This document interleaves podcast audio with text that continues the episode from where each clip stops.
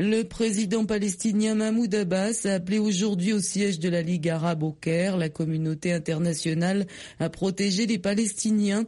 Face à l'escalade du conflit israélo-palestinien, la Ligue arabe a convoqué ce dimanche un sommet pour Jérusalem des ministres arabes des Affaires étrangères. Le président égyptien Abdel Fattah al-Sisi et le roi de Jordanie et M. Abbas ont ouvert les discussions. La situation actuelle réclame une intensification de nos efforts, plaidé Abdallah II, auquel le président américain Joe Biden a récemment affirmé son soutien fort pour une solution à deux États.